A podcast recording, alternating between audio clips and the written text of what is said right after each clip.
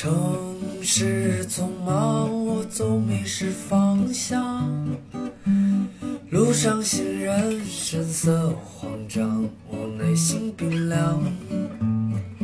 Welcome to another episode of Blow Your Mind，两个人的公路播客。大家好，我是峰哥。我是简妮妮。你美丽微笑，香香的味道就把我融化掉。我跟简历骄傲一起去看了一个，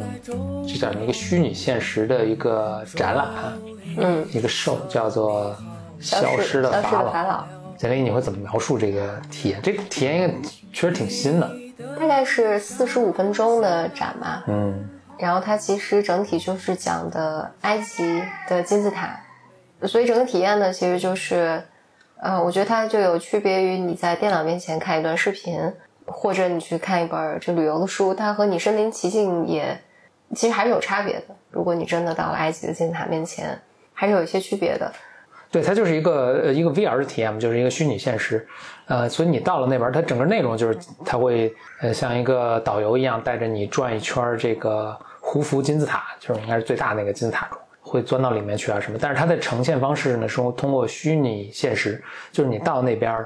戴上一个这种虚拟现实这种头盔，大家即使没体验过，应该都见过虚拟现实这种。哦，对，就苹果推出了这个产品嘛，虽然现在还买不着，就是戴着有点像那个滑雪那种头盔一样，但你前面呢就是嗯一个虚拟的一个世界了，然后你你看到的这个镜头能随着你的这个转身啊、抬头低头啊等等，这个就好像真的置身在这么一个世界中一样。对，然后所以你你戴上之后呢，它就会有一个导游，然后带着你，反正当然还设计了一些情节吧，但就主要的呢就是说，哎，就是到金字塔里面说，你看左边是什么，右边是什么，前面是什么，后面什么，这怎么建怎么建造的，然后我反正转了一大圈，然后出来，大概是我觉得比这个还是丰富很多的。啊，嗯，我我自己的体验就还挺惊喜的。虽然你知道这不是真的，但是还是很真实。就看着你也不会，它没有达到那种以假乱真的感觉，就是你看着明显是个动画片儿。嗯，有点像我举个比喻，就好像九几年那个第一代《侏罗纪公园》出来那种感觉，已经够真了，但是当然就是还是明显能感觉到这是一个电脑画出来的一个东西。对。那我这次体验有有一个特别大的感受是啊，我想如果我真的去了埃及到金字塔之后，我我其实很难在四十五分钟内其实获得这么多的信息和体验。领养代替购买，反正总之它它使我对未来还是有一些信心就。让人感觉到这是一个 VR 是似乎真的可以用，因为大家以前老听说 VR 什么的，我猜真的去用过的还不多。嗯，那也是有原因的，因为它确实没有什么特别好的。就是大家一直都说，对对，都说好像技术已经特别成熟，但实际上以前有些游戏啊什么的，然后好像大多数人觉得并没有什么特别使用的必要。嗯啊、也确实没有什么特别好的应用出现在大家面前。那这个让人感觉好像还可以了。大家也都就是我们是跟一些这个行业的从业几个人员去一起看的，所以大家就说这个其实只做到了六七十分儿。对，就是说在这个技术的使用上，其实确实是，就是它好像并没有，甚至你在里面体验的时候，有些转折啊，什么一些场景的变换都不太连贯，嗯，然后包括它技术其实很简单，就是你跟里面的一些东西没有几乎没有任何互动，所以你你基本上被这个导游带着走。就这点来说，其实跟一个纪录片儿是有点像的，就是你其实它没有什么多分支啊什么，所以它的技术并没有说多么先进，但是哎，感觉这个使用场景还挺好的。你甚至可以想，就是很多旅游的风光片儿都可以用这个去拍。嗯，因为它里面我会说一些细节，它里面有一些，呃，它转场，因为让你上上下下。我实际上其实只是在一个场地里面，但对，后来那个灯光就是打开灯光，就是你摘下这个这个一看，哦，其实没多大，好像也就两个篮球场那么大。嗯，好像四五百平米的一个房间，啊、嗯，然后但是在那个而且房间里空无一物。对对啊对当然应该空无一物了，否则你就撞上去了。对嗯，但在你在在体验的时候，因为它有上上下下，因为你在这里面有坐船啊，上到金字塔的顶端啊，俯瞰整个金字塔群啊等等。我自己就确实有眩晕啊、头晕啊这种感受，包括你在高处会觉得哎这还挺恐高的，还觉得挺危险的啊。对嗯，啊、以及我记得它有些隧道，因为你要钻进去嘛。就是我当时意识层面上觉得这是我是不用低头的，因为我知道我前面肯定是没有东西的。嗯，但是你仍然不想冒这个风险。反正我作为一个用户的体验是特别好的。嗯嗯，它跟一个纪录片的区别，确实就是我觉得跟它主要的就是更沉静、那当然，沉浸化了。别的就至少这个作品上没有什么没有什么区别，基本你是带着走啊，呃，你该看什么就看什么，就没有没有什么太多选择，就是特别沉浸。这个沉浸就很了不起了，因为你就体验到很多情绪，就特别高，你在特别高处，然后特别黑暗里面，包括我记得他最后有一段是，呃，法老的那个葬礼，嗯，然后所以当他的那个亲人们就是站在你身边，因为他给你设定你你站在那个区域的位置是，他亲人们其实是围着你的嘛，我当时还觉得就挺亲人们我记得都特高大，都比我哦高一头。对 这个我觉得这比例不太对。对，然后这这个就 就是是给我很大很很多情绪上的触动的。这就是我们事后还还讨论的，就是因为是第一次，但我们不是第一次来，但是就很难得去真的去体验 VR。我在想，这个是就是一个新鲜劲儿，还是说它真的背后有一个新的机会在里面？我我觉得这至少未可定论，因为就好像那个什么前一阵儿三 D 电影，我做一个比喻，就是三 D 电影其实它也是让你更沉浸了，就比起二 D 电影来说，当然它那可能没有这个效果那么明显，但它确实也是让你更沉浸了。至少刚出来的时候，大家还趋之若鹜，而且当时有一阵儿，就《阿凡达》出来之后，有那么两年的时间，所有电影必然三 D，全部是三 D 电影。但你看现在又没有了，就它这个没有成为嗯一个主流的技术。确实是，但我我感觉这次的体验更进一步，是我的肢体一直在动作，因为你要走过特别窄的高处啊，走对，就是你的整个身体的参与度，你在这里面走来走去，就是我觉得你的肢体，包括比如当大家围住我的时候，我其实是转着圈儿看他们的。你跟三 D，三 D 就是对于我的改变很少，我还是戴个眼镜坐在那儿。对，所以就是那肯定它是不一样的。我只是，但是我觉得作为一个、嗯比喻是，就是说，比如说你这个身体去移动，这个是不是足够让你去，那，是不是足够大的一个变化？就当时看三 D 的时候，人们也觉得这是一个足够大的变化，但后来被证明其实不是。嗯而且这个东西就是，如果就是这种形态的话，其实看是有点麻烦的。你要跑到去，就是至少它这个线下的这个东西啊，像看看个电影一你。要对跑过去，然后买了票，背着很重的一个电脑，就你必须背着一开始。当然，这这个以后技术可能都会有改进了啊，背着一个电脑在里面呜呜转转一个小时。那这次因为是一个很新鲜的东西，然后也没什么别的机会看，那过这村没这店儿，那还是很愿意去看的。哎，那我记得就是在应该是疫情之前吧，几年前我们一起去去打过一次那个球，那个是个 AR 的那叫什么？增强现实的。你记得在深圳，我们当时跟他们一起看哦那个，OK，一个游戏，一个啊游戏，对对对，比如说对比那个游戏，我觉得那个游戏我也觉得挺有意思的。就当时其也是我们每个人都戴上了一个，我忘了戴了眼镜，其实也跟那差不多的一个技术啊。啊、然后一个场地上我们就好像打这种像发射激光球球一样，嗯就是双方因为、其实有点像打网球了。对对对，然后波峰因为当时打那个嗯脱臼了，对吧？嗯，但是那个游戏我就不会不会想再去玩第二次啊的一个原因是，我觉得我生活中是可以打网球的，我是有实际的这个球是可以打的，就是我我就没有特别大的兴趣费这么大劲儿去打一个虚拟的东西。尤其你在生活中本来也不打网球，然后但不，比如说像《消失的法老》，我觉得如果它有第二部，嗯，不管是什么。你还还是说故事情节，嗯，我我觉得我还是会愿意再花钱去看一次。不因为你本来也基本上不玩游戏嘛，所嗯以这个游戏本身可能对你吸引力不够大。对，反正拭目以待。但至少哎，这还是是挺有，或者至少我挺推荐找机会去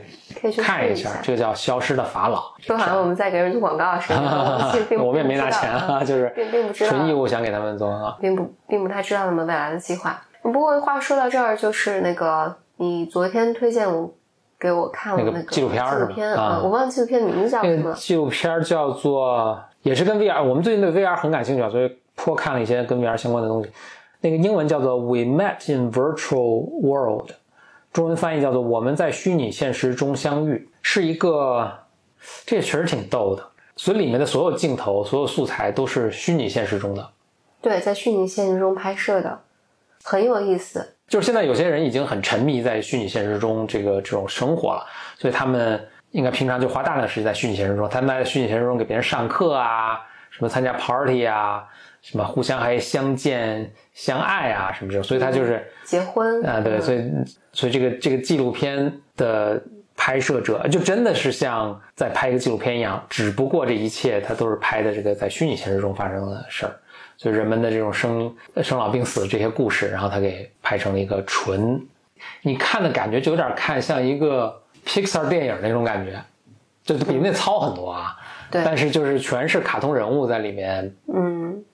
扮演他们的生活，然后另外就这确实某种意义上是真的。我我看那个还是挺，因为一开始的时候我其实是你不是说你们看不下去？很难看下去的原因是，就是它是虚拟现实中的这些人物形象，这些人物形象是真实的每个每个人在虚拟现实中他为自己挑选的形象。所以他有有的是像人啊，但有的又有什么怪兽啊，什么我觉得怪兽机器人什么。怪兽什么都可以啊，嗯就是我我都能接受，就是里面有特别多特别性化的那个形象，嗯让我特别非常非常的难受。然后它又不像你，比如如果是动画片儿的话，它是有一个统一的舞美的嘛，嗯舞美设计就是，然后但是因为虚拟现实中，它某种程度上就是一个。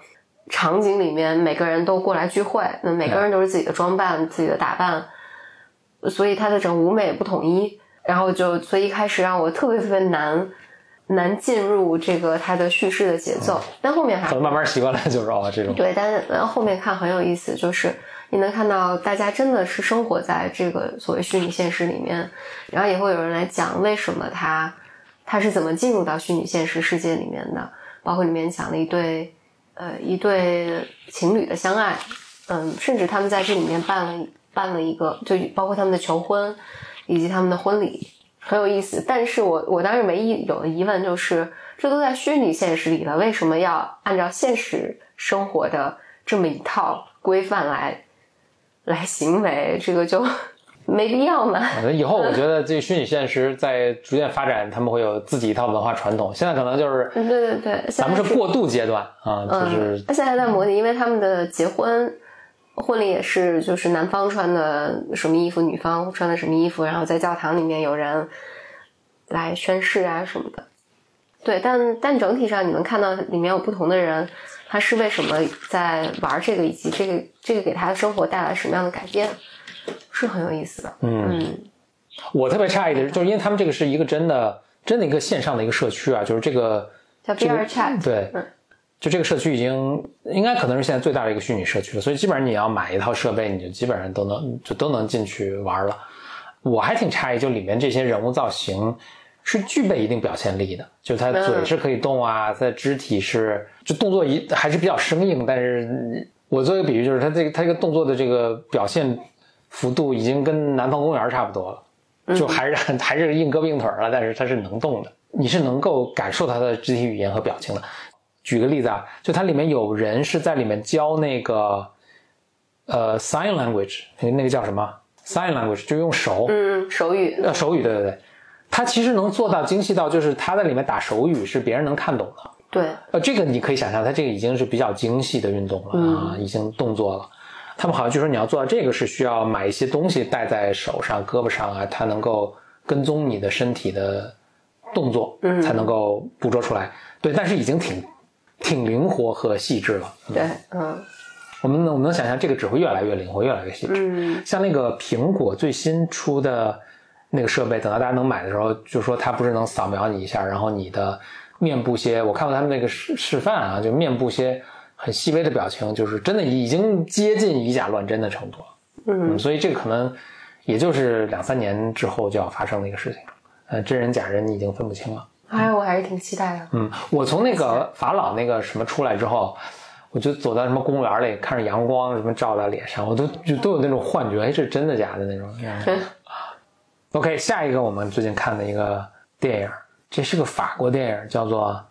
《Anatomy of a Fall》，翻译成中文叫做《坠落的审判》。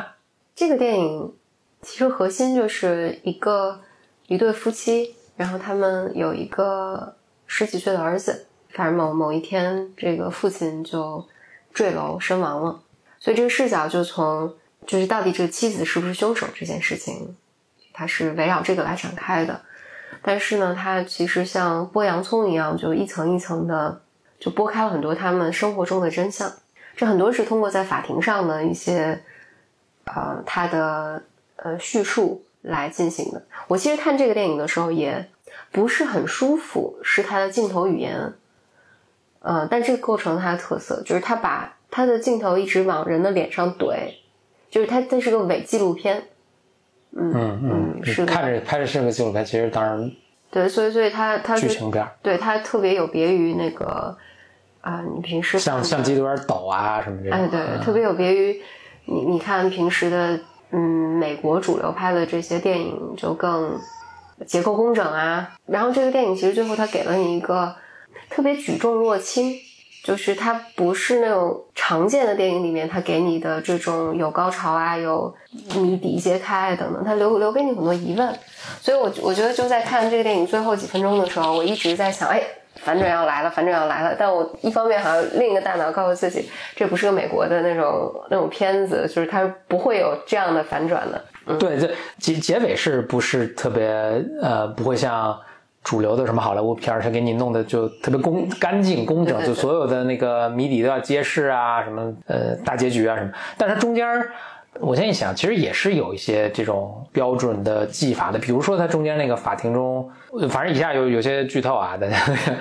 就他们后来那个录音啊什么，就是他前面其实一直藏着，就说并不什么，但是这个中应该是明显的一个高潮了，就是他整个把。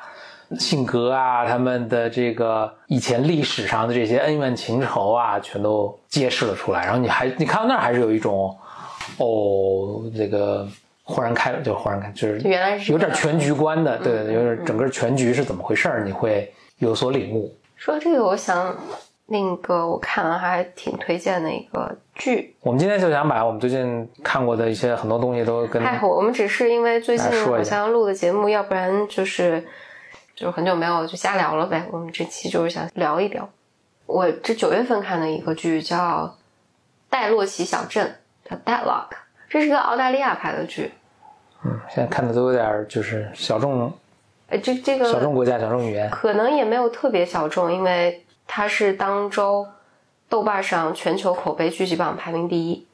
但是它真的太有意思了，就是它是一个我忘了，好像六集的吧。我我唯一的呃八集就是，但是你看头三集的时候就需要忍耐，嗯，忍耐过前三集，后面就非常就越来越好看。我有个问题啊，就是好多剧都这样，那它这个是说你前面这个忍耐是有必要的吗？就是说你不经过这个忍耐，你无法欣赏到后面的美，还是说他其实他没必要非得让你去忍耐这个？我觉得在这个剧上，我认为啊，就是他头两集还是头三集就是没拍好，所以其实不是必须的，不是设计的，他这个不是设计的，嗯，执行中的遇遇到。我觉得，我觉得他。没拍好，就是显得有点乱，以及它里面有一个主角的性格角色，让你就是他实在是太聒噪了。嗯嗯，OK，就我能理理解的这个角色的设定，但它整体呢，就是大意就讲这个小镇上本来人口就不多吧，几百个人，嗯，结果就开始有男性不断的被杀，呃，然后在但这里面它是一个。讲女性主义的，其实最终是一个讲女性主义的东西，里面有很多关于性别的讽刺啊，挖苦，但特别特别幽默。嗯，如果如果今年让我推荐一个剧的话，就是会我就会推荐它。我说一些我我未必推荐的，但是我确实是过去半年中看过的。前一阵有一个评分特高的片儿，叫做《Past Lives》，过往人生翻译成中文，它讲的是。这片我不推荐啊，但我就是特别诧异，并不是评分那么高。如果就大家也看过的话，大家可以留言讲讲为什么你就是你觉得评分高合适还是不合适？评分那么高我就去看了，结果觉得就很失望。他讲的是那个韩国的一对儿少男少女，青梅竹马，当时他们可能特别小，可能还小学的时候。小学的时候呢，这个女孩子跟着爸妈移民到了，应该到加拿大了，还是到了美国？从此她就在那个呃，在美国生长长大了嘛，然后成了一个成了一个什么剧作家。这个男孩子就在韩国长大，成了一个名工程师。期间呢，他们就十几年没联，十二年没联系。后来呢，有一次就又通过什么 Facebook 又联系上，联系上之后呢，网上聊天然后搞不清算网恋还是不算网恋，反正就好了一段时间。然后又又觉得这网恋不行，就算了拉倒，就又分开。分开之后呢？这个也又过了十年，然后各自都，呃，这个女女生已经结婚了什么，然后这个男的呢就一直单奔一个人吧，然后就又联系上了，又联系上这男的就特地飞到纽约去看了一下这个女女生，看了一下她也见认见到她老公，然后他跟这个女生见面就度过了美好的一两天吧，就是玩啊什么的，就作为朋友。分手时候呢，大家就内心萌隐隐的感觉当初那种情愫，但是呢，这个现在已经天各一方，而且都有各自生活的不可能了。然后呢，就都特别难过，这就结束了。我为什么对这个片儿就觉得没必要评分那么高？就是它整个里面的情怀和感情的这种表达，就就让人感觉特别高中生。也可能前面没铺垫好，就是我我是很就就我觉得成年人不是这么行为，就是并不，比如你碰到一个你十岁的时候模模糊糊有点感觉的一个人，然后这么多年 doesn't work，就是我我我我能我我我能我能 我后来去看了那个那个呃呃，他整个的就是背背景啊，就我我觉得这个是可能是导演自己的真实的故事，就是所以可能是真就是他他他。真的在他身上发生过，或者他采用了很多素材，就他确实也是移民啊什么。但是我非常没有被说服，就是这是一个成年人嗯会有的感情啊。我我我想说，我能 relate 到你你的这个观点上，是我确实觉得我现在生活里实在有太多需要我顾及的东西了。我怎么讲呢？我可能最近才有这个，才开始，也也许是生育之后才才有了这个想法。就是单身那段时间，我说的单身就是你可能包含你还没有生育啊，这个阶段你所有关心的事情都不是事儿。那么我我没说都都不是事儿，就是他在人生中是很短暂的一个阶段。我我想表达这个很短暂。我我觉得相对比的是，当我十几岁、二十几岁的时候，我会觉得我好像觉得我永远会在这个状态之下。我关心的那些事情啊。我觉得这些好像都就它会构成我的一生，但事实上，比如说我我到现现在这个生命阶段，我觉得它不会，它就是在我人生中那个阶段，就是那，而且那是一个短的阶段，因为我人生如果我能健康的活着的话，那可能后面还有一半的人生我都不会考虑这些事情。嗯嗯，对，这这个是我好像最近一段时间还挺让我挺感感慨的，就是。反正我曾经可能以为我的人生可能关心的事情、觉得重要的事情，就好像只能构成我的一生，它不能很短。就这个片子里面有一段是那个，就他从小时候青梅竹马这哥们儿就来找他嘛。嗯。这个女的现在这个丈夫肯定是有些不安什么的，然后他就自言自语，就也不是自言自语，他就跟他老婆对话，他说：“哎呀，我感觉就是，呃，我好像没法跟这个人 compete。”为什么呢？他说：“哎，你们就这是个童话故事啊！你们好久没见，又见面了。咱俩好像就每天就在纽约这个在蜗居里待着，什么就是，就他会觉得这个女生好像不甘这种生活，会更向往那种所就他说的描述一个童话故事的。那我就 really，like 一一个人就是他当时设计的这个年龄，就是他们应该是已经三十多了，应该甚至 late thirties，可能都奔四奔四的人。”就是说，这个这个女生说，但凡有一点点成熟度的话，她会觉得，首先他们就是没有任何特别奇，就是让人还觉得特别哇，那不就是你小时候认识一个人，然后你后来移民了，反正那么多年没见，就是就没有任何，我就没有任何感情基础，就是，like what，就不是 nothing 神话童话 about it，对吧？就是那相反，倒是你们俩一起在纽约，我现在可能。生活也不容易啊，他们俩都是好像都是作家还是、艺术家什么，就是那你们每天都有什么样的交流啊？什么？就是你觉得这一切难道跟就是天空降一个人？而且这个女生肯定也知道，就是呃，因为都是结了婚的几十岁的人了，她肯定知道日常生活中的这些事情跟什么天天空降下一个白马王子，就他这整个对话让我觉得特别出戏，特别特别无法无法对对对无法匹配上啊，就是。而且他们俩都是还是就是小说家嘛，好像我说你写小说，你对人性总该有一些洞察吧？就是这是一个非常肤浅的一个，嗯啊，我觉得就是一个初中生、高中生会构思这种故事，会去会去会去会去这么想这个事儿啊。但是你当你有整个这种生活的，可能你年轻的时候还可能有些幻想。哎，我我在当时我想起来前一段我忘了，非常非常随机的，不知道在哪看见有一个人说，那说挺对的，他说。呃，如果你比如说很长时是一一段时间以来总是梦到这个人，就是小说里就会说说，因为嗯你想他呀，或者他想你呀，反正总之就是就是对你很重要。啊，跟总是和一些恋情啊这些幻想有关。他这句话说说说不是的，如果你的心理医生就会告诉你说，呃，这是因为这个人给你带来的创伤。呃，确实是，是的，是这样。然后我记得好，呃，应该我想起来在微微博上看，有人转发说，哎，对，拿这个来类比，就总是做梦梦见高考考试，你就理解这件事情。嗯嗯，我觉得说挺对的，觉得确实是。嗯，当然，就是我觉得年轻的时候，你有这种幻想，你觉得。嗯，有这种上天注定啊，等等，它可能确实给你生活带来很多希望，也带来很多美好。但确实，就是如果你真的跟一个人生活，反正这生活你再延展一段时间，可能你就你就很难再生活在那个剧本里了。嗯，那就生活这个剧本其实更复杂、更丰富一些。对，嗯。另外一个我想说的是，往往呢，就是一般什么情况会出现这种状况？假如咱们俩的关系本来就有问题，啊，这时候我会把一些更理想的。更理想的东西，或者我对我们俩关系中的不满投射到另外一个从天而降的形象上面，比如说我曾经的一个恋爱对象，或者我的初恋对象，我初中同学、小学同学什么的，我觉得这种才会发生。我另外呢，最近看了很多那个，不光不光是最近了，反正就是一直很喜欢看很很多很老的片儿啊。前一阵特别突然特别怀念那个 Paul Newman，他是反正六六七五五六七十年代的好莱坞的一个很。著名的男演员，他有着据说是有史以来屏幕上最令人难以忘怀的蓝色的眼睛。呃，我看的那个，我我那天跟简历说的是，就是那个《The Hustler》，就是一九六一年拍的一部一部片儿。呃，这个叫《江湖浪子》，翻译成中文，讲的是 Paul Newman，他是一个。打台球的人，然后通过打台球跟别人赌博赚钱啊什么，然后他去挑战那个江湖老大的一个故事啊，特别好看。他他讨论的一个主题是什么？讨论一个主题就是，有些人性格中就有这种自我毁灭的这种倾向，就特别还挺精神分析的，自我毁灭的这种倾向，以及这个人是怎么通过，怎么通过就人生的一个悲剧，然后他他接受了，但是同时也超越了他这种自我毁灭的这个。